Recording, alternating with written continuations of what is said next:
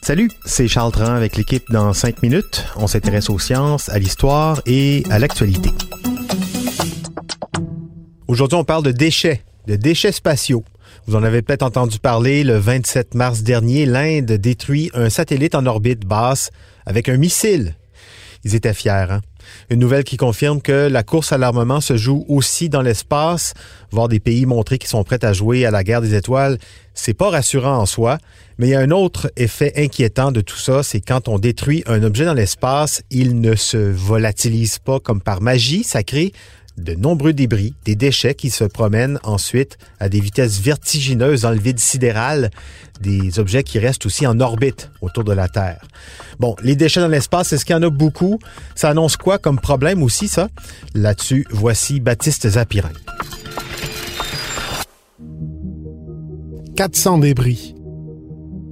Le satellite que l'Inde a pulvérisé a explosé en 400 débris qui se baladent maintenant en orbite autour de la Terre. Cette estimation, ça vient de la NASA, 400 hein. débris dont 60 de plus de 10 cm de long.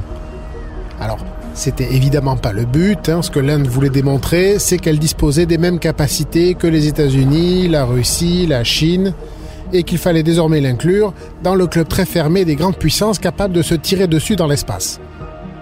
Mais justement, l'Organisation indienne pour la recherche spatiale, l'ISRO, qui est à l'Inde ce que la NASA est aux États-Unis, L'ISRO donc n'a manifestement pas pensé aux débris du satellite qu'elle a détruit. Alors est-ce qu'elle n'y a pas pensé ou est-ce qu'elle a considéré que ce n'était pas important? Bon, au final, peu importe, le problème est là. Et surtout, ce problème, il revient souvent. Parce que l'Inde est loin d'être le premier pays à laisser traîner des débris en orbite. L'Agence spatiale européenne estime que l'espace est peuplé de, tenez-vous bien, 129 millions de débris spatiaux. Alors c'est un peu plus que les 400 débris indiens. Hein. Il y en a pour 8400 tonnes en tout. Des morceaux de fusée, des satellites en fin de vie, des pièces écorchées, et tout un tas qui sont laissés là par nous autres depuis qu'on a appris comment aller dans l'espace. Alors, sur cette constellation de 129 millions de déchets, il y en a moins de 1 million qui mesurent plus d'un centimètre de long. 900 000 entre 1 et 10 cm, et les plus gros de 10 cm et plus, il y en a à peu près 34 000, dont 3 000 créés par un seul test anti-satellite chinois en 2007.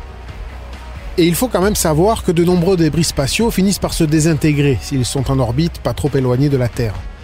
À quelques centaines de kilomètres de nous, le frottement de l'atmosphère résiduelle use lentement ces débris. Leur vitesse ralentit, ils perdent de l'altitude et finissent par brûler.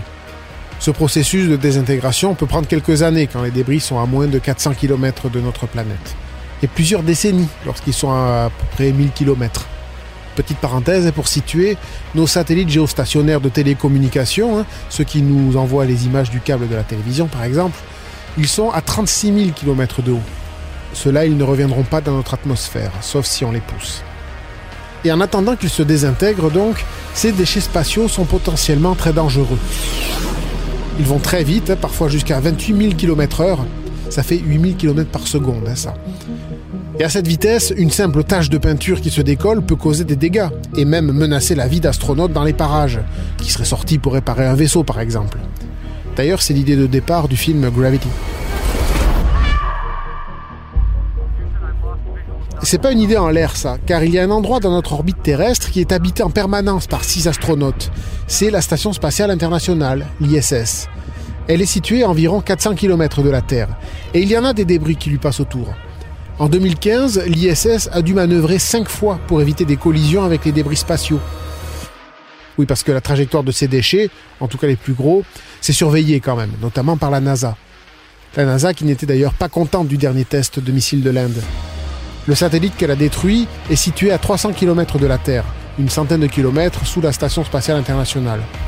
Et 24 des 60 débris de plus de 10 cm du satellite ont atteint une altitude plus élevée que l'ISS sous l'effet de la destruction le risque de collision avec l'ISS a augmenté de 44% dans les 10 jours qui ont suivi.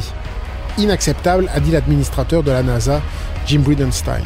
That is a terrible, terrible thing. It's unacceptable, and NASA needs to be very clear about what its impact to us is. Et puis, autre problème, comme d'habitude, à force de polluer partout où on passe comme s'il n'y avait pas de lendemain, ça va finir par se retourner contre nous. Dans l'espace, le retour de bâton s'appelle syndrome de Kessler.